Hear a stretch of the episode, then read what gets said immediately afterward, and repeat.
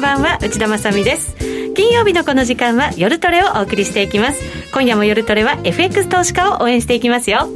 さあそれでは今日の出演者紹介していきましょう。まずは私のお隣成田博之さんです。こんばんは。こんばんは。よろしくお願いします。よろしくお願いします。そしてそのお隣です。もうラジオ日経ではおなじみとなりました。総実総合研究所の安田佐和子さんです。よろしくお願いします。よろしくお願いいたします。大統領選挙といえば安田さん。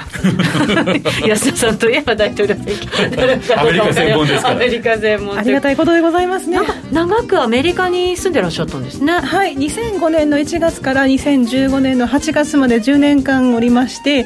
よく私申し上げるんですけれどもあのいわゆるニューヨーカーの定義が10年ニューヨークに住んだらニューヨーカーなんですよね。だから私はゲットして帰ってきました、なるほど。すごい。称号江戸っ子よりも早いですね。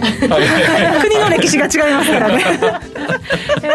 ー、でも住んでらっしゃった時も大統領選挙ってやっぱり実際に見てらっしゃるわけですよねやっぱり討論会もチェックしてましたし、えー、はいもう私はその当時金融市場のライターをやっていましたのでかぶりつきでしたね、えー、やっぱりすごいんですかその熱量というか熱量はもちろんすごいですしやっぱり話題になりますし、もうこの期間はその話ばっかりってことにはなりますよね。でも今年の大統領選挙はやっぱり様変わりなんでしょうね、このコロナが重なったっていうこともあってね、そうですね、えー、追加経済対策で揉めたりもしてますし。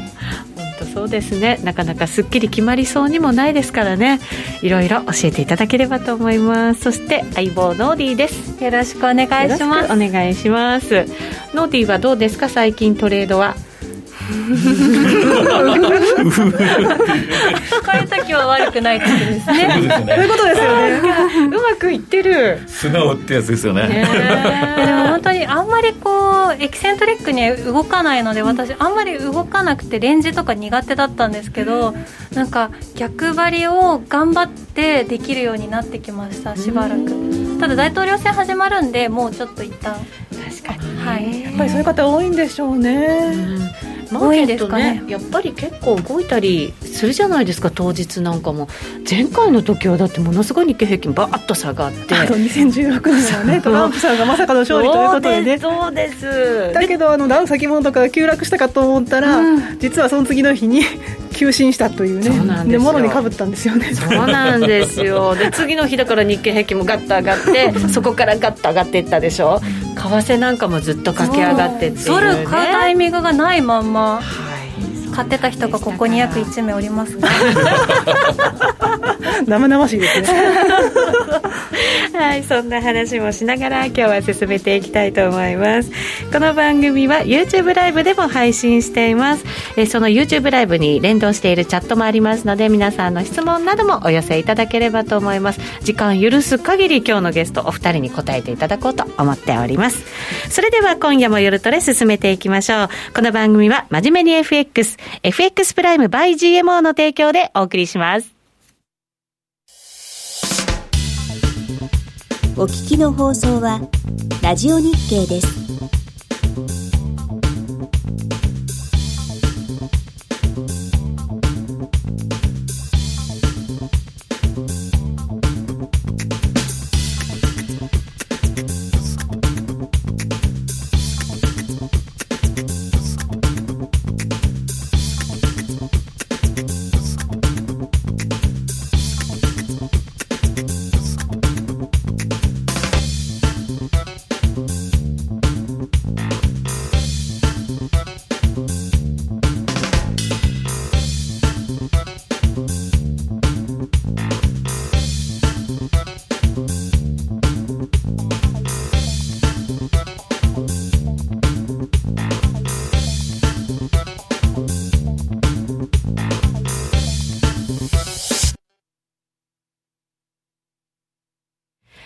て、今夜の夜トレは、成田博之さんと安田佐和子さん、ゲストにお迎えしてお送りしてまいります。さて、大統領選挙、あと2週間？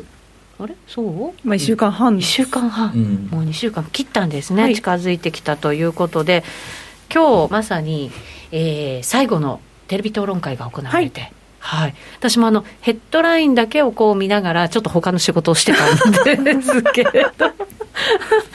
なんか前回とはちょっと違う雰囲気だったんですね安田さん。ちなみに前回と言いますと、えーとこの前の討論会？あ、その前の前っていうなるのかな、はい、あの前回の討論会になりますと、はい。メディアのヘッドラインがひどかったんですよね、うんひどかった？中小合戦になってしまって、政策論議が全くされなかったので、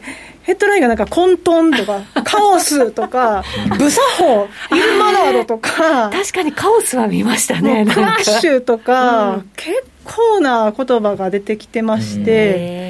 まあさすがに今回は、あの質問された方がお話、回答されてる間は、相手方がミュートになってたということだったので、まあまあまあ、それなりの体裁を保ちつつ、政策論議にはなったということですね。ミュートになるっていうのもちょっと異常事態な感じがしますけどね。前代未聞ですね。本当そうですよね、討論っていうよりはなんかちょっと違う感じのね 雰囲気になっちゃいますよねミートされるとね。ね。ね。どうですか？ちょっと見ていただいて安田さん感じるところはなんかいろいろあったんじゃないかと思いますけど、まあそうですね、まずはい。メディアのヘッドラインから見ると、い。まあ割と本当にこう冷静に展開されたというところで、まあ、ニューヨーク・タイムズなんかも、あの冷静な討論で、バイデンとトランプは激しく異なる米国の展望を提供とか、うん。ちょっとお互いが対照的であるということがヘッドラインに掲げられていたわけですね。はい。で面白かったのが CNN で、CNN ってやっぱりリベラル寄りっていう話じゃないですか、アンチトランプっていう形ですよね。だけど、トランプがバイデンに辛辣な攻撃を加えるとか。あれ面白いなと、お意外だなと思いましたし、うんワシントン・ポスト紙も、トランプとバイデンによる2回目の討論会、横やりは急減もカウンターパンチ合戦とか、まあ要はお互いの対象な政策を話し合ったということですよね。なるほど、なるほど、お互いじゃあ言いたいこと結構言い合えたかなっていう、まあ、自分の主張ができたかなっていうそうですね。感じなんですかそういう展開ね。です。ちなみにロシアとか、あの中国なんかも一応もう報道されてまして、はい、ロシアなんかは、まあ、最終討論会で、バイデン氏はトランプ氏が望んだ土俵に乗り込むというようなね、うん。形だったりですとか、あとは普通に BBC なんかはトランプとバイデンがコロナと気候変動、人種につき、口論とかね、ちょっと煽るような表現ですけど、うん。まあでも、討論したということが、もうここで表れているので、前みたいに人の話聞いてませんねっていうことではなかったと。うん。いうことで、まあ、御の字だったんじゃないかなと思います。はい。まあ、テーマ、いろいろあったかと思いますけど、はい。安田さん、注目したところ、どのあたりだったんですか？そうですね、あのええまずやっぱりコロナで話し合われたところが多くてですね、はい。でやっぱりそのトランプさんはワープスピード作戦についてアピールしていて、うん。今回初めて数週間以内に提供できるかもという話をされてましたと。でここがかなり司会者の質問もね、うんえー入るようになって注目されたポイントではあります。うんあとやっぱりバイデンさんに対しては、民主党が政権を握ってしまうと、経済閉鎖に陥りますよって警告を鳴らしてたわけですよね。はいでそれに対してバイデンさんは、トランプさんにはコロナ対策というものがないと、うん僕にはある、でどんなプランかというと、マスクを着用しなさいというふうに伝えるとか、うん。あとはその安全な経済活動の再開のためにガイドラインを用意するとかというお話をしていて、あとはですねやっぱりその経済を閉鎖するとは言ってませんよと。いうことで、トランプさんに対抗してたわけですよね。うん。まあ、でもコロナの対策って言っても、マスクの着用とガイドライン。まあ、あのトランプさんも一応やってたっていう話もあるので、ちょっとやっぱりなんか、うんと思うところはあるわけですが、ちなみにそのトランプさんも マスク着用しなくていいみたいなことを言ってたことありましたけど、これ別にトランプさんを保護あの弁護するわけではなくって、あのファウチさんって所長がいらっしゃるじゃないですか、責任者がね、あの方も結構マスク着用しろとかしなくていいとかって、やっぱりちょっと右往左往するところもあったんで、やっぱりこの新型コロナウイルス、誰もわからない領域でしたから、専門家もね、判断が難しいところだったのかなとは思いますよね。うん確かにそうですよね、まだわからないことがね、本当にたくさんあるのがコロナウイルスな感じそうですもんね。後遺症もね、よくわからないって言われますそうですもんね。ねそれが多分一番後遺症は非常になんか今話題ですよね。あそうですね。だんだんだんだん出てきますからねデータが。うんそうですね。成田さんも今日の討論会見ていらっしゃったんですか？最初だけ。あ最初だけ？はい、やっぱりさい一番最初の、うん。あのね、過去にない 面白いものを見てしまうと、パッと見ると、あ、普通だなと思って、そう、そう、普通だったんですよね。はい。じゃあまあ、後でまとめを見ればいいかっていうだけですね。あんまり刺激がなかったってこと？はい。ただ、このドナルド・トランプっていう人物に対して、はい。い、ろんなそのメディアの報道あるんですけれども、うん。まあ、ビジネススクールで有名なあのウォートンとか、あそこではもう彼が大統領に全然なる前から、彼のそのメディアに対するそのを使うやり方を一つのテキストとして使ってるんですよね、トランプさんがメディアをどういうふうにはい、彼はあのメディアの番組を持ってたんですよ、アプレンティス、えーでそんなのもあるんでとあの彼はその攻撃タイプですよね、相手が攻撃同士だと必ず落ち合うんですよ。相手が反応しないのが一番彼にとって困るわけです。でそれがやっぱり解説されてて本の中にもだから最初がこう攻撃して向こうが乗ってくるっていうところまでとにかく攻める。っていううん。それがだから彼の得意な戦い方っていうことなんですね。やっぱり自分の土俵にそうなんです。呼び込むっていう。そうですね。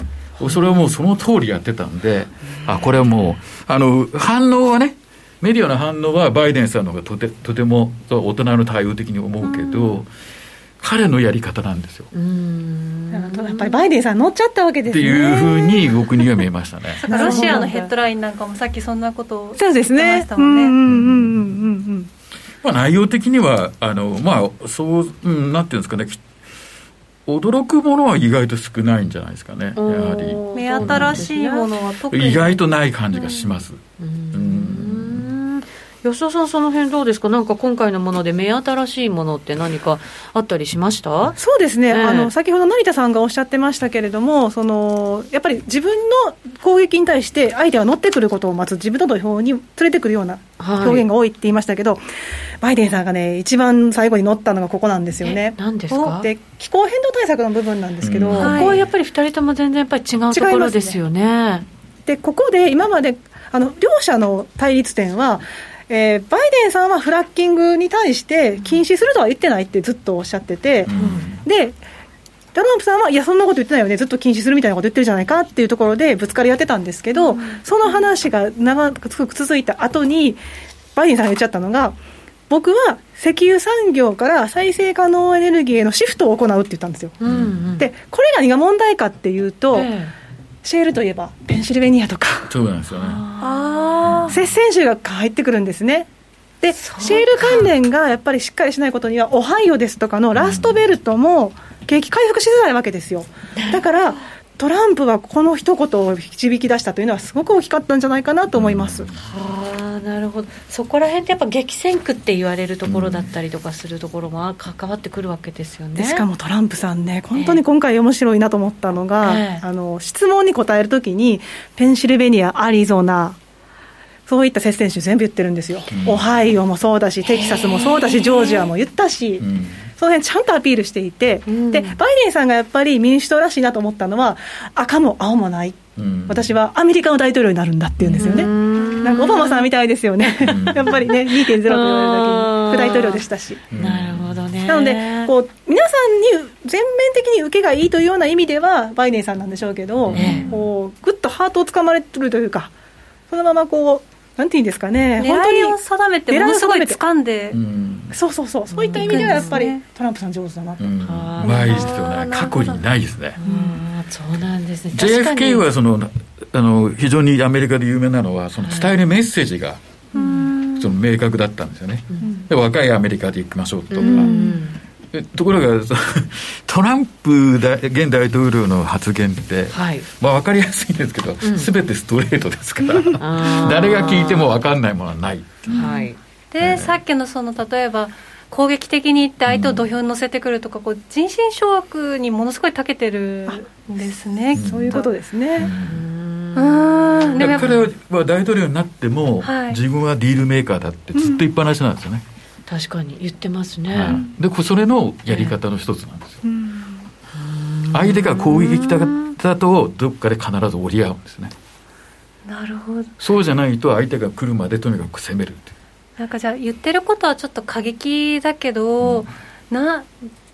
どうどうすればいいんでしょうね。これ。過激であればあるほどど、ちょっと中間点探りやすいですよね、あここがか一番ここがやっぱり際と思うと、じゃあミドルグラウンドはっていう話になるので、でそれを際の部分をトランプさんは自分で決められるというふうな、まあ、形になりますから、だからやっぱり有利にディールが進めやすくなるんでしょうね、やっぱりビジネスマンだなと思います。ね。もう完全にそうですね。どっかでおの落とす場所は考えてるんで。うんとにかくクローズしないと DA 成り立たないですからね。なるほどね。作詞でもあるっていうね。感じがしますよね。えどうですか？これまだ結論に至るにはちょっと早いんですけど安田さん今日の討論会見てこれはちょっとトランプさん、少しは票を取り戻したかなっていう感じってあったんですか？ちなみに世論調査結果見てみましょう、ええ。ー、CNN の世論調査見ますと、はい、今回の討論会で勝者はどちらという質問に対して、はい、えー、53%がもちろんバイデンさんと回答してるんですね、トランプさん39%でした、はい、ただし、第1回、あの 世にも珍しい中小合戦が行われた、第1回はどうだったかというと、バイデンさんが60%で、トランプさん28%だったんですよ。ってことを考えると、ちょっとトランプさん巻き返しましたねという話にはなります。そうですね。まだでも半分にも満たないですけど、それでも結構巻き返したんですね。そうなんですよ。で、ええ、CNN リベラル寄りじゃないですか。というわけで、別の世論調査を見てみましょうということで、うん、ポリティカルポールズですとか見てみると、実はトランプさんが83.8%も取っていたと。で、ここってそんなに大きなメディアでもないので、うん、信頼性はどうかという問題もありますということで、まあ、ホックスニュースはもちろんね、保守派なんですが、うん、こちらが74%、うん、で、バイデンさんは24%ですと。で、バンプキャピタルっていうところが、ツイッターであの世論調査測ってたんですけど、うん、それ開いてみてもですね、60%超えてトランプさんなんですよね。うんだから、割とツイッターなんかでも調査してみると、いや、今回トランプさん頑張ったねというような評価が多くて、で、やっぱりちょっとリベラル寄りになると、バイデンさんが52%取るという形ですね。でも70、80とかに絶対いかないですよね。あなるほど、ね、ジョー・バイデン氏ではいかないでしょうね。メッセージがそんなクリアじゃないから。あそうなんですよ、おっしゃる通りで、その指揮者同士の討論会みたいなのをツイッターで示してたんですけど、はい、あのバイデンさんへの評価っていうのがまさに曖昧。そうなんですよメッセージがクリアじゃない。じゃあ嫌だけどっていうのが、そのリベラルよりの。あ本当におっしゃる通りで、バイデンさんに投票するという方が世論調査に対して答えているのが、トランプさん、アンチトランプだからというのが大体もう70%ぐらいですって、逆にトランプさんだから投票するという人はもう60%とか70%なんやで、全く逆なんですよ。だから、どっちが本当に投票率を高めるんだろうかっていうところがありますよね。なるほど、ね、あと、巷で話題の期日投票も言われてますけど、うん、あれってもう4500万人ぐらいですか、うん、が投票に。投票率になってるらしいですね。っていう話ですよね。だけど、フロリダなんか見ると、大体もう民主党が期日投票の50%以上って言われてるんですが、フロリダは、えー、開始直後で見ると、実は共和党の方が、もうほんの数パーセントでしたけど、上だったんですよね。うん、あそうですか、はい、だから意外とやっぱり、えー、今回はコロナの状況もあるので、や民主党が優勢で、期日投票に行ってるとも限らない。という話です。ただやっぱり郵便投票は民主党の方が多くて53%ぐらいですかね。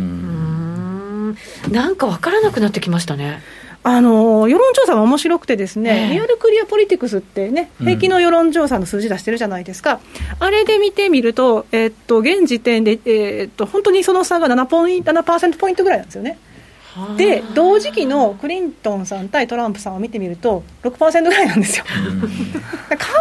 らなくなってきてるんですよね。だから本当に難しいのと、あとは接戦州のオハイオ州とフロリダ州、ここなんですけど、はい、フロリダ州に関しては本当にもう2%台まで差は縮まってますし、うん、でオハイオ州になると、もうトランプさんが今回、初めて逆転してるんですね。でその差は1%未満なんですけれども、オハイオ州といえば、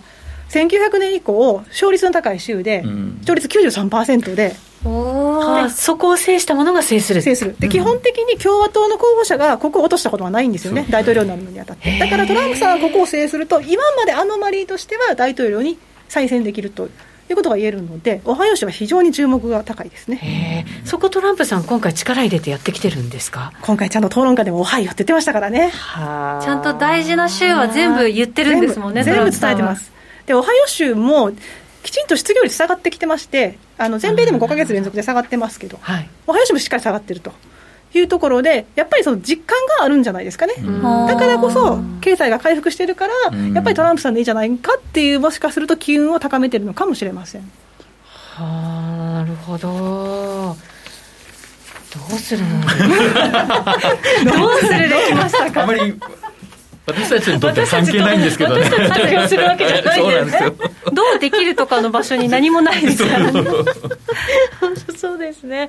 でもやっぱりバイデンさんのその政策っていうのはやっぱりぼやっとしたものなんですか？うん。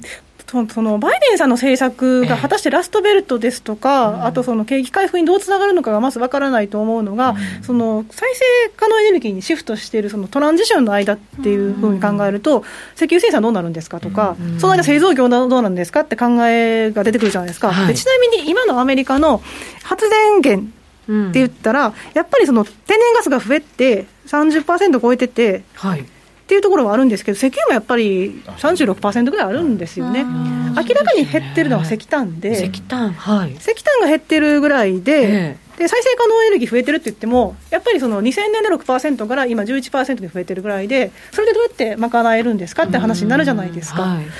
でしかもやっぱりその経済が回復していく中って、えー、牽引していたのがシェール革命でやっぱりね、ラストベルトのところだったりとか、うん、南部だったりするんですけど、それで GDP とか見てみますと、はい、2018年の GDP って、実はカリフォルニアも石油生産地でもありますから、うん、3.5%だったり、テキサスも3%超えてたりとか、あと注目のオハイオはちょっと低いんですけれども、あのペンシルベニアとかもね、2%超えてたり、フロリダに至っては、ちょっとここは石油生産地とは違いますが、3%超えてたりするんで、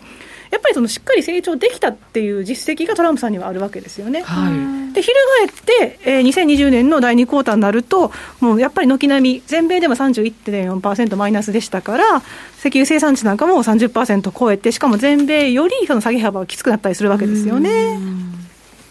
オハイオなんかも33%マイナスですし、はい。ペンシルベニアも34%マイナスだし。長い目で見たらこう確実に移行していかないといけないんだと思うんですけど、こう今、選挙にこう投票する人たちの実感みたいなものをぐっとつかむには弱いかもしれないですよね。で実際に再生可能エネルギー、シフトしてるんですよね、州の努力があるので、だから連邦政府の努力がなくても、企業だったり、州の自助努力によって、その構成、コンポーネントが変わってきてるので、今、そんな劇的にする必要があるのかなという疑問は正直あります、ね、なるほど、なるほど、今までの努力でも徐々に変わってきてるからっていうことなんですね。はい、でエネルギーの自立というのを獲得したわけですが、えー、そのおかげで何が起こったかっていうと、ガソリン価格の下落ですよね。それで言ったらね、裁量消費が増えるわけですから、そういった意味では恩恵を受けてたわけですよね。確かにそうですね。なので、そう考えたときに、今この厳しい時期にそんなトランジションを迎えられるのかというポイントは気になります。あなるほど。なんか、今までバイデンさんが優勢だって頭がもうそう凝り固まってたんですけど私。なんか今日ちょっとぐちゃぐちゃにされた感が。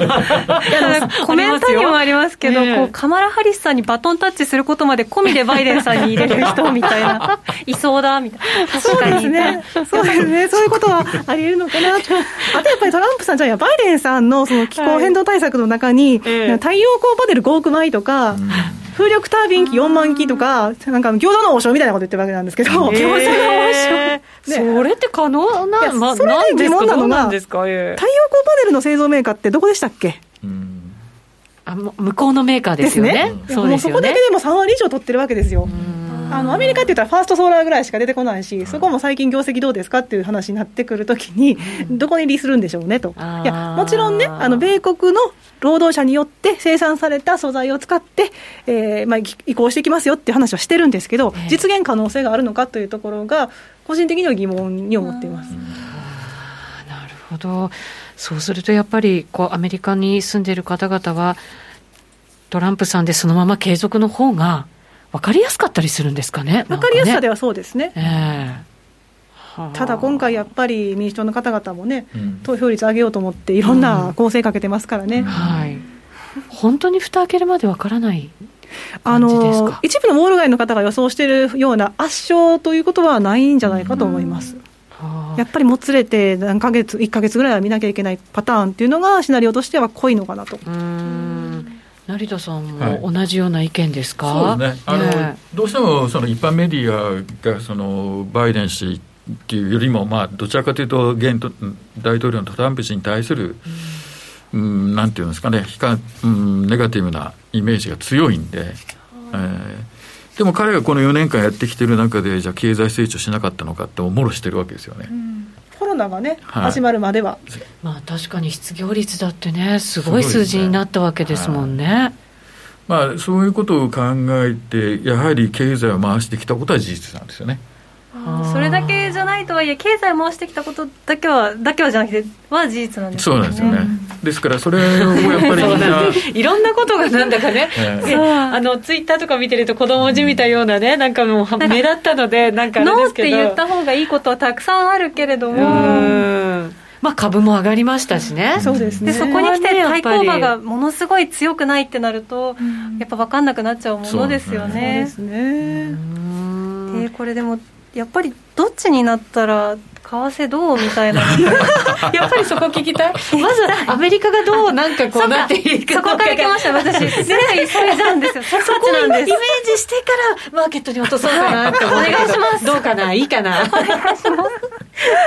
そう。これどうなんですか？もしトランプさんがそのまま継続になった場合、まあ、もちろんその上院がどうなるかっていうのもあるわけですけど、うんこのままこう失業率なんかもまた改善に向かっていて、景気が上向いてくるっていう図が描けるのかどうなのか。ってところですよね。そうですね、まず、えー、まあ、とりあえず、今回のこの大統領選が終わったら、ようやく追加経済対策については、まあ、本腰が入るでしょうから、そこでまあ一旦の目処はつくというのが一つと、はい、もう一つはなんかあの、ギリアドサイエンスの方がね、FDA から承認を得たということで、うん、本当にまあ数週間以内かどうかは別として、うん、年内にもしかしたら流通が可能になる可能性が出てくるとなると、はい、まあ、まあ上向きの兆しは見えるのかなとは思います。ただやっぱり怖いのが、ツインデミックですよね。インフルエンザとコロナっていうののダブルでっていうことで、えー、一応ですねその、まあ、ワクチンが普及すればという話はありますが、やっぱり全米にすぐ行き渡るわけではないですし、今やっぱり中西部でね、まあ、記録記録更新という言い方悪いですけど、感染者数がさらに増えてるような状況なので、これでまたね、あの辺りは非常にまた気温も低い、寒冷な地域ですから。はい、ツインデミックっていうんですね、はい、インフルエンザの そこになんかそこに引っかかっちゃって、まあ、ただあのアメリカでも日本と同様にインフルエンザの感染者は少ないみたいですね、以前に比べてマスクをして、まあ、本当かと思いますけど以前に比べてマスクをしていたり手洗いなんかの励行が進んでいるようなので、去年はとにかく多かったですねアメリカね。そうですね。インフルエンザは。あれもだから、なんか、遡って考えたら、新型コロナウイルスなんじゃないかみたいな、あと後からね、なんか言われたりはしてましたけど、ねね、調べようはないですけどね。まあ、でも大体あのアメリカ、ね、あの年間インフルエンザで1万人ぐらい亡くなってたりもするので、ちょっとまあその規模っていう意味では違いますけど、はい、まあ、大体そういう事態は起こっていたという話ですよね。うん。そうかまあ、そこをまず乗り越えていかなきゃいけないわけですよね、どちらがなったとしても、うん、そうですね。まずはそうですよね、ただやっぱり、なんか話聞いてると、トランプさんの方がやっぱり経済重視で、しっかりまた対策取っていくのかなっていう感じはしなくもないんですけど、そんなことはないんですか？実際に今までその経済を回してきたって成田さんがおっしゃった、その言葉に尽きると思いますね、実績があるからこそ私たちも予想が描きやすいという部分がありまして、その気候変動対策で雇用を創出というのはやっぱりちょっとピンとこない、先ほどお話ししたように太陽光パネルって製造メーカーどこやったりですとか、やっぱりちょっと今までシェール革命で雇用が増えて、ノースダコタなんかにも人口が増えてっていうことがあったので、ちょっとなんか私もしかしたらそういったその過去にとらわれてるのかもしれませんけどね。確かにそうですね。成田さんはどう見ますか、はい、その、えー、経済の方向性というか、うん、このままの維持であれば間違いなく非常に見やすいですから、うん、株式市場に対しては非常に、うん、ポジティブに動あの捉え捉えるでしょうね。うんまあ、そういう意味では米ドルもそれなりの価値を保たざるを得ないですね、かえってね。来たよ、ノーディー。あと税制改正法がね、撤廃されないっていうことも大きいと思いますよ、税制改正法が撤廃されない、要は法人税の引き上げが21から28ってバイデンさんおっしゃってますし、所得税も引き上げられるし、要は全部撤回されるんでね。ということだったら、キャピタルゲイン税なんかも、これ、割については20%から39.6で、今までにない引き上げ方、2倍になるわけですから、大体そういう時ってやっぱり富裕層の方々、売却したりするって言われてまして、2013年の場合は確かに、えー、と最後に引き上げたのは2013なんですね。その時っていうのは実は30%上がってたとはいえ、やっぱりその富裕層が売却に動いたっていう数字はあって、でゴールドマンなんかがそういった試算を出してるんですけど、2年ぐらいかけて気をつけた方がいいとは警告を発してましたね。これまあでもコロナのこの動きは収束したら、まあ、あの景気は上向いていくんだと思うんですけれど、バイデンさんがその、まあ、税金を上げたりとかするっていうのって、まだまだなんか先なんじゃないかって、勝手に思う節があるんですけど、そんなに簡単には動けないですよね。2つシナリオがあって、ええ。一つはおっしゃる通り、中間選挙もありますから、景気を支えるために増税はしませんっていう話が一つ、はい。もう一つはブルーウェーブが起こった場合、つまりブブルーウェーブ、トリプルブルーだったりとか、はい。ブルー津波とも言われますけど、上上院も全部上院、下院、大統領、うん。全部民主党になった場合っていうのは、やっぱりその、忘れてはならないのは、プログレッシブな方々なんかにも支えられてるわけですよね、今回、バイデンさんって。彼らの突き上げが起こると、増税は早くしろって言い出して、気候変動対策にお金をかけろとか、もっとその中間層にもっと支援出せとか、うん。でそういうことが考えられるので、そうなってくると、もしかしたら前倒しで増税というのはあり得るかもしれない。なので、あの割とウォール街のアンチトランプ寄りの、まあ、機関なんかは、あの政府支出が増えるからとか、気候変動対策が手厚いからということで、例えばあのトランプさんよりも雇用が700万増えるって話してるんですけれども、700万うん。でも、その一方で、それだけその確かに政府支出が出た場合っていうのは、どうするんですかね、うん。え国債増発ですか、さらにとか。いやもうでもそれやむなしですよね、うん。でその時米国の信用は維持できるのかとか、うんで利回りが上昇して、会社の資金調達はどうするんだとか、今、借金大変じゃないですか、まあ会社だってそうですよね。ね。いや今ってドドルもちょっと安くなってるじゃないですか、うん。それで最近の利回りは上がってきてますよ上がりましたね、ね4か月半ぶりの水そう準ですよね。で株価はまあ高いところにいるとはいえ、うん。今まあちょっとだけ調整してるような感じのも見えたりもしますから、そういうのってやっぱりそういうバイデンさんのその先をこう考えた動きっていうのがマーケットに織り込まれてたりするものもあるんですか？うん、やっぱりそれは非常にあのあると思いますね、どっちかに必ず決まるわけですから、そうそうすると、えーどっちかにかけるわけにいかないんで、どっちがなってもいいようにとポジションを取らなきゃならないですから、そっかそうですよね、ポイントはだから、誰がなるとは関係ないんですよね、マーケットは。その先を見込んでの今のポートフォリオを維持するのか、修正するのかっていう、でその修正の動きっていうのも必ず想定してないことを用意しとかなきゃならないですから。だからそういう意味ではあの、うんだんだんだんだんと、一番やっぱりあのそれが顕著に出たのは、今回、そのやっぱり債券市場ですね。まあ、そうですようね、ん。金利0.9ぐらいまでいってる感じですもんね。うん。まあ巷ではインフレを感じなくても、やっぱり感じるっていうことと、ん。まあ、グローバリゼーションにこれだけもうあのストップをかけてしまったコロナウイルスですから、そうすると必然的に物ってやっぱり動きが鈍くなると価格がもう間違いなく上がってっちゃうんで、はい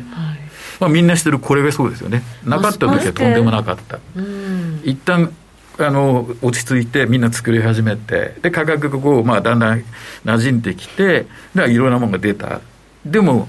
コロナが起きる前と今はドラッグストアに行くと34割高いんですよやっぱり。いまだにやっぱそういう感じなんですね。50枚でっていうのが400円とかってやっぱり600円になってたりとか戻らないんですね。そうなんですよ。1500円とかって覚えてるから、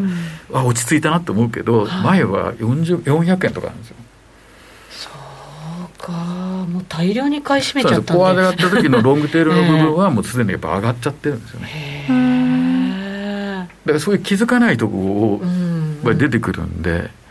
やはりインフレ懸念、特にそのそれ、まあ、長期金利の上昇になると、社債に影響してしてきますから、そうですよね。それはもう一番、企業にとって一番きついですね。社債に影響してくるあ資金調達のその術が限られてきたりって、まあ、負担が増えてきてしまう。本来あるべきその金利の話ですよね、ずーっとゼロゼロっていうからみんな無視しますけど、だからね、借金もして、家も買ってみしたかいなのが、ね、もそれでね、自社株買いを行ってっていうこともあったわけですから、うんそうですよはい、そうすると、やっぱり、なんかその金利ができてきてしまうと、はい。その負担がやっぱり。大きくなって、企業ももちろん大変だし、家計も大変になるし、国も大変になるし、プラス、えっ、と、まあまあまあ、いろんなものが そうですよね、はい。大変になってきちゃうってことですもんね。そうですね。ん。それはやっぱり気にしてるから、こういう動きがもうすでに出てるっていうことですよね。うん。まあそうですよね、徐々にそれを織り込みつつある、これでも、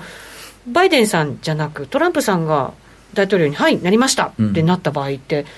逆に落ち着いてくるものうん、そうですよね、変わり、このまま変わらないっていうことですから、言い換えると、うん。そのヘッジしてしまったものを今度、外さなきゃならないですよね。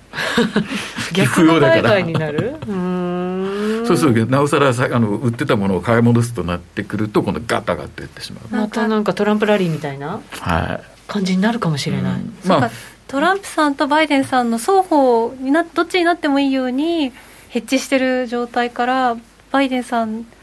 ならなかったってなったら確かにちょっと上がる方向に行きそうですよね。そうだよね。買い戻さなきゃならないんで。そうですよね。なんかこうそれが正常な状態っていうイメージはないけど、経済的には美味しい。金融市場的には美味しいんですよね。まあそうですね、トレーダー的には美味しい。そうそれに乗るしかないってことで。すねいろんな問題考えた時にはねなんか そうかもしれないですね。感情とトレーディング全然違うんで。ああ、そうです。でもですよ、私ちょっと思うのが、このもしトランプさんが再選したとするじゃないですか、それだってもうどんどん財政赤字だって膨らんでるわけですよね。どこかでそれ立て直さなきゃいけないと思うんですけど、増税するとか一切言ってませんよね。そこって大丈夫なんですか？彼がよく言うのはやっぱり景気回復による歳入がっていう話になってくるのが一つと、あとやっぱり彼の中では経済活動を閉鎖することはないっていう話なので、はい、まあ、3月から4月のような状況はもうありえないわけですから、あのような急激なマイナス成長は起こりえないということで、それ以上の追加経済対策も逆に言うと必要ない、ある意味、自助努力に任せるというわけですなるほど、なるほど、経済がしっかり動いてくれば、はい、それだけやっぱりしっかりみんなが利益も出して、はい、税金も払ってくれて、うまく回っていくっていうこと。そういうシナリオに欠けてるように見えますね。で実際にこれから国内回帰だという話をしているわけですよね、はい、まあ、そういった支援策なんかが出てくるわけですから、そうすると、サプライチェーンなんかが回り始めると、インフレも落ち着くという期待はあります。アメリカにそんなにこう回帰してくる動きって実際にあるんですか？アップルが言ってるじゃないですか。最近言い出しましたよね。だから意外と効いてくるのかもしれませんね。やはり前政権の民主の時に結構なその世界規模でのそのあの、まあ、マネーロンダリングが非常に話題になってあれ罪になったんですね。マネーロンダリングしたら捕まるっていう犯罪っていうふうに。それはもうオバマ氏がやった一つの政策で。それ以後もうとにかく海外でタックスをいろいろ頑張ってみんないじってるんですけど戻ってきたら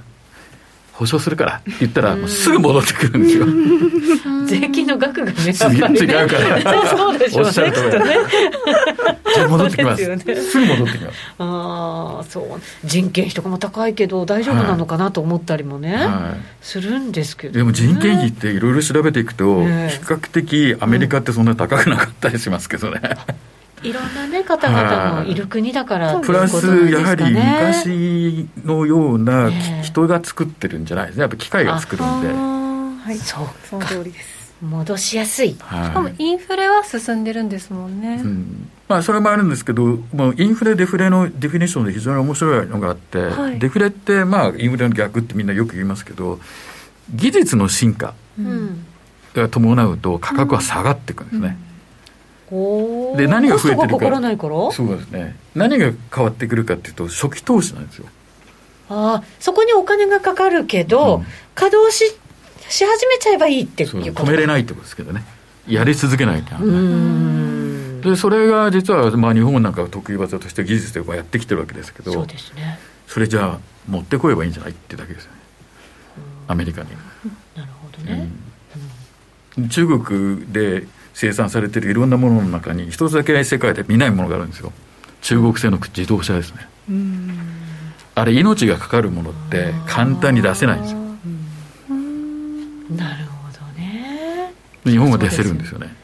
日本は出してますよ。で日本の自動車会社がアメリカ行って作ってるじゃないですか。はい、うん、ってことは同じだよねっていう考えが非常に多いです。うん。なるほどね。そうか、だからディフレ化せざるを、まあ、せざるっていうかなっていく傾向に実は技術の進化とともになってるっていうのがなるほどね。昔の経済を学んだ中ではなかったですね。そうですね。なんかね単純に人件費とかすごいコストとか考えちゃうんですけどもうそういう世の中ではない、うん GAFA がいい例ですよね、ね。あそこの営業利益の高さはやっぱりその人件費の少なさもありますけれども、その研究開発に投じている部分、生産性が向上しているからですよ、その辺は OECD なんかも研究しているレポートが数本ありますね、やっぱり。バイデンさんになったら、でも GAFA とか大丈夫なんですかね、なんか買いたいみたいな刺激的な言葉も出たじゃないですか、そうですね、下院の方でそういうね、規制強化の話が出てますけれども、ただやっぱり今回、そのトランプさんへのこう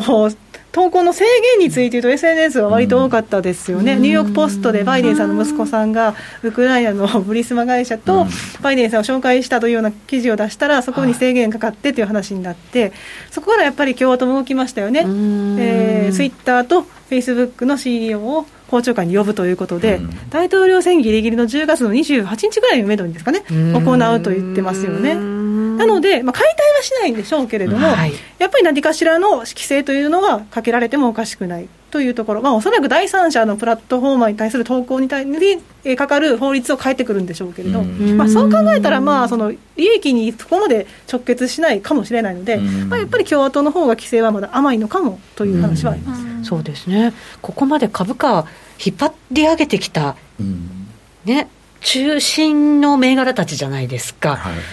トランプさんからしたら、そこに何かを加えることによって株価が下がるってなったら、やっぱり嫌ですよね、ね単純にね。はい S&P500 のも3割近くね、占めますからね。まあ、そうですよね。はい。えー、一旦お知らせを挟みまして、後半もまだまだ伺っていきたいと思います。約定力と低スプレッドで選ぶなら FX プライムバイ GMO。ドル円はスプレッド0.3銭、しかも1日の取引件数や回数の上限なし。勝ち組トレーダー、え数多くの勝ち組トレーダーが認める約定力と低スプレッドでサクサクお取引いただけます。ハイスピード注文は待ち時間なしの連続発注を実現。ポジション全決済、土点注文にも対応だから、スキャルピング取引と相性抜群です。トレードも情報も、やっぱりプライムで、決まり。0.3銭の場合は、1取引の数量に上限があります。株式会社 FX プライムバイ GMO は関東財務局長金賞第259号の金融商品取引業者です。当社で取り扱う商品は価格の変動などにより投資額以上の損失が発生することがあります。取引開始にあたっては契約締結前交付書面も熟読、ご理解いただいた上でご自身の判断にてお願いいたします。詳しくは契約締結前交付書面などをお読みください。お聞きの放送は、ラジオ日経です。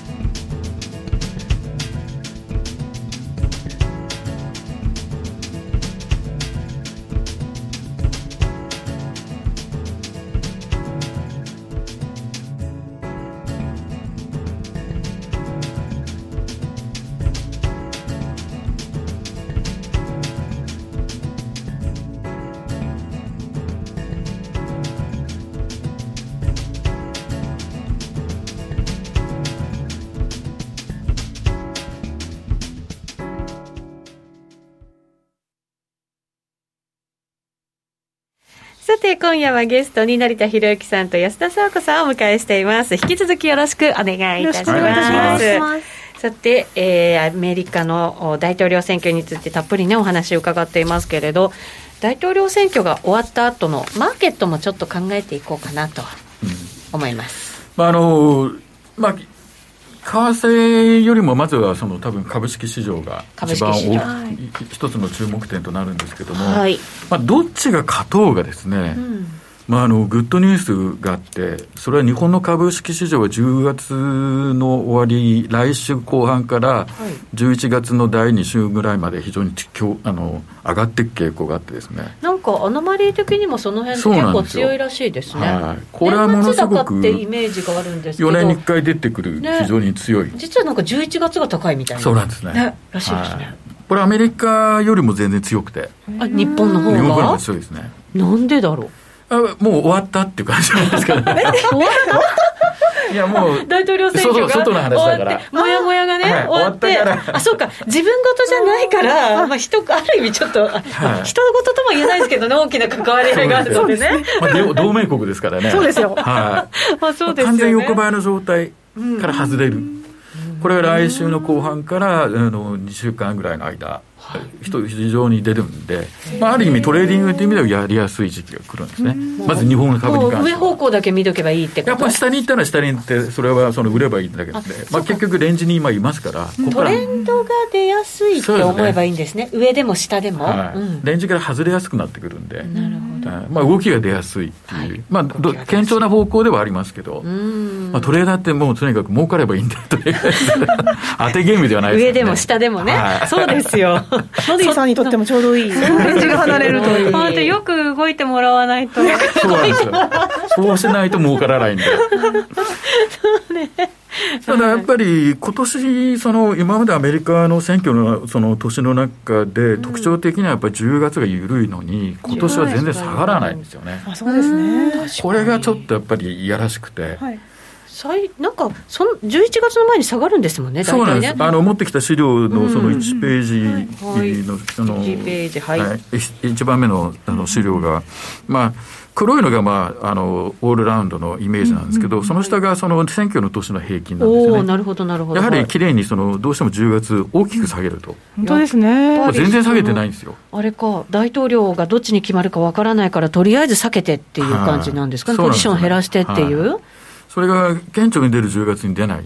てことは考え、まあ、チャーティストがよく言うのは、まあ、下がんないんだから強いよねっていうだけの話なんですね。えー、そんなそんな単純なことでいいんですか、はい、ただしトレーダーとして一つ考えておかなきゃならないのは、強いよね、みんな持ってるよねってことですね。ロングが出来上がっちゃって。出来上がってる。パンパンにロングですね。ちょっと怖いですね。そうなんですよ。偏りすぎて、はい、偏りすぎちゃってるんですよね。怖い時ほどまだまだ上がるっていうのもありますけれども、怖いは怖いですよね。でもあの実際のその、まあ、想定されてる1のその平均に対して、今のダウンジョーズっていうのが2のチャートなんですけど、うん、まあ、まあ、似てるんだけど、やっぱり全然10月の下げが小さいんですよ。本当だ。本当ですね。だから、もう綺麗に右肩で上がっちゃってて、はい、下がってるけど、下がりきらない状態。これ、あ、ごめんなさい。このコロナで、うんガッと一回下がった時の動きっていうのはあんまり関係ないんですか？なんかこの時に結構やっちゃったみたいな。もちろんそうですよね。20%をピークからさあの下回ることはもうベアマーケット入りといって、まあ、どのファンドも必ずそのヘッジを抱えざるを得ない状態、うん、ところがブルーマーケットの定義っていうのはボトムから30以上っていうようになってるんですよ。そう考えると3月22日の安値から考えればもう30超えてるんで今ブルーマーケットなんですよそうすると、ヘッジかけたのを外して買っていかなきゃないのが、実はもう5月以降出ちゃってるんですよね。ナスダックなんか1位70%ぐらい上がりましたもんね。慌てて買い戻さなきゃなかったっていう。だ売っちゃったから。売っちゃったから。はい。でその続きで、まあ結局ロングの状態。で、10月下げてきて、もっとディフェンシブになるのかなと思ったら、なってない。か一部でなんかね、結局、バイデンさんが圧勝するから、米株高なんて話もありましたけど、そ,、ね、そんなこともよりもやっぱりポジションの問題。そうですね、持ってるポジションが。バイデンさんがでも勝つので、株が上がるってイメージが全然今までなかったんですけど、うん、中間層の支援策が厚くなるからということで、一般消費財なんかが上昇していたりですとか、あと対中追加関税が撤廃されるっていう発想で、キャタピラーなんか資本財が上がったりですとか、あとはやっぱ再生可能エネルギーでネクストラとか、そういったところが上昇してましたね、テスラももちろん上がってましたけど。ってことは、じゃあ、今までのこう引っ張り上げてきたものだけじゃないところのものが上がってきたのが、このところの相場だったっていうことなんですかね、まあ、もちろん今、安田さんおっしゃったように、そのナスダックの銘柄ですから、まあ、テック系ですよね、どうしてもそれが引っ張ってくるんで、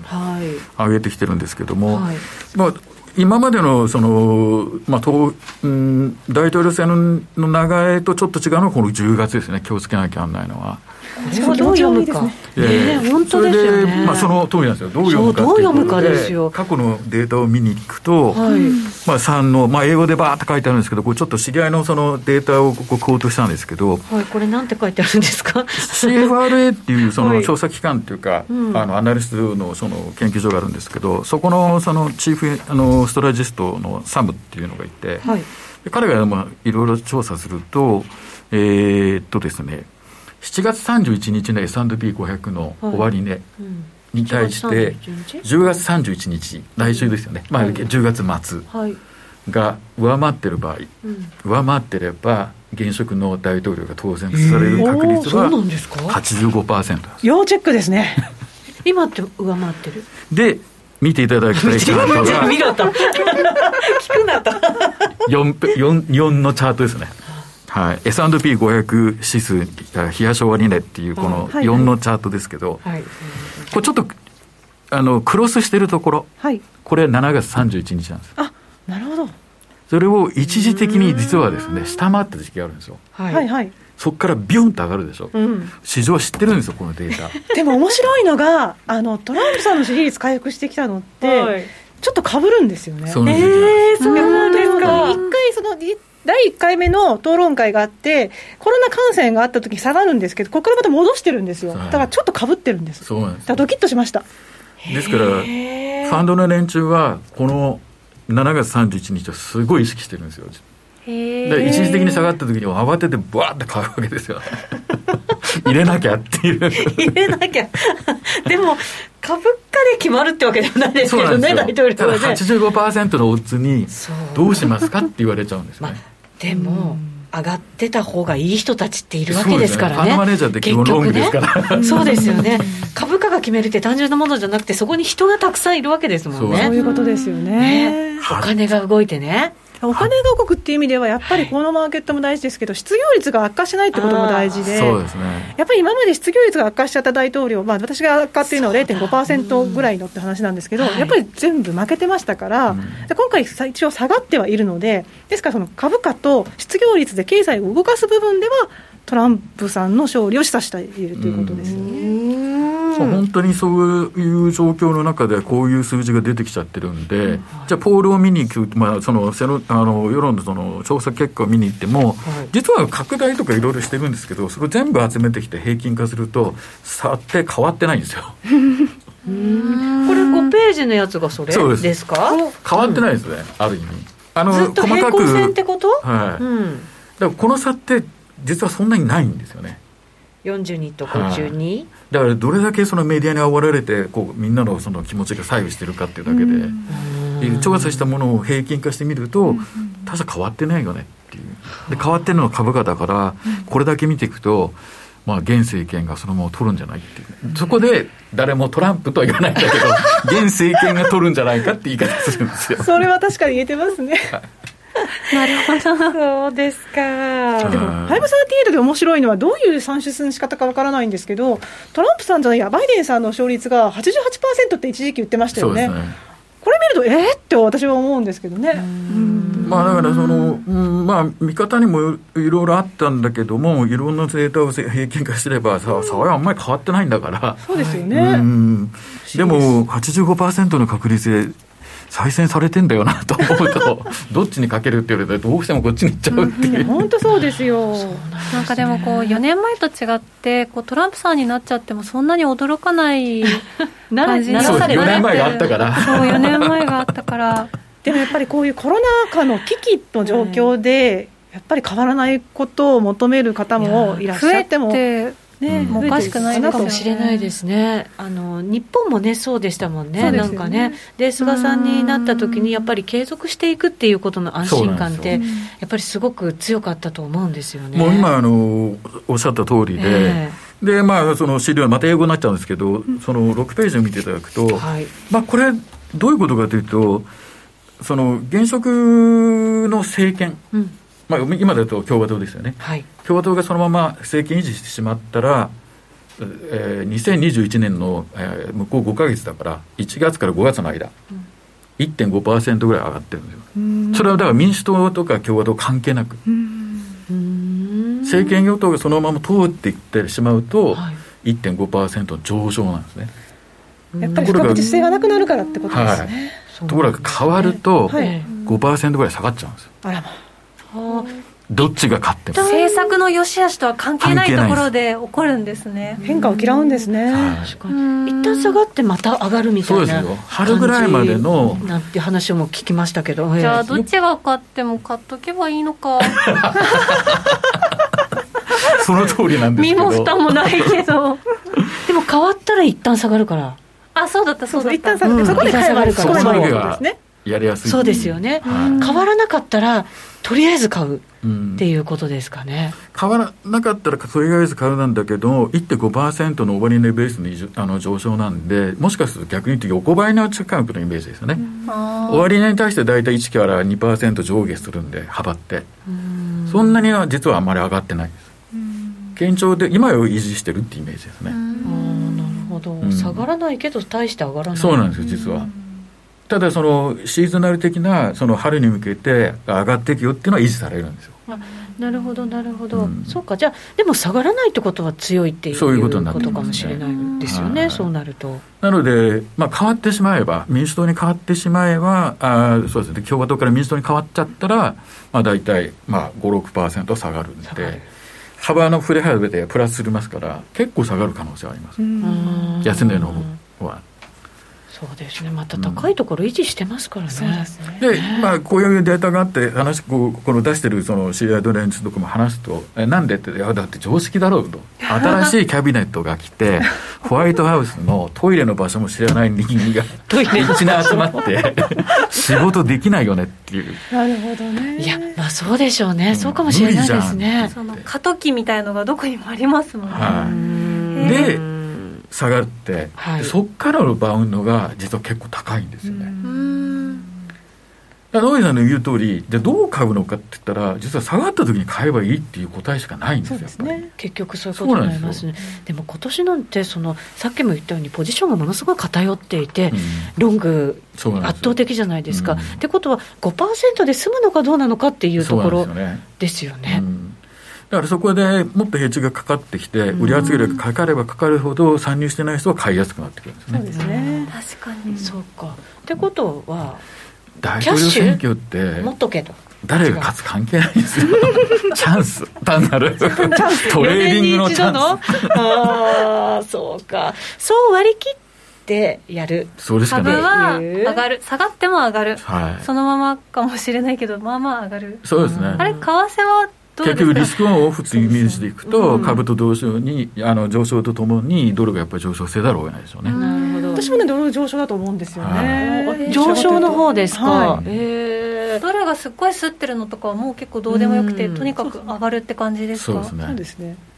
へえ傾きやすい。揃った、うん。なんかメイクセンスですでもやっぱりほんと成田さんがさっきの名言でありましたけどトレードは感情じゃないっていうね感情じゃないですね。でここに尽きるってことですよねはい本当にこれですから。いやらしい感じもしますけどねでもね、でも30年以上やってると、それしか考えないですね。へえ儲かってるとか、その世界的にすごいトレーダー僕もいろいろお会いしました。はい感情ない変なやつですもん、みんな。あ巨額なに あの金額を稼ぐやつって。そういうもんですか、え CEO もサイコパスが多いと言いますけれどもねはいジョージ・トロスのパートナーだったビクターが、ビクター・ニード・フォーバーっていうのが、まあ、NHK で特番配られて20年ちょっと前かな。感情ないんじゃないかと思いますね。はい冷静に淡々と私はまだまだ感情が捨てきれないからトレードが下手なんいや、です、ね、そういうんじゃないですけど、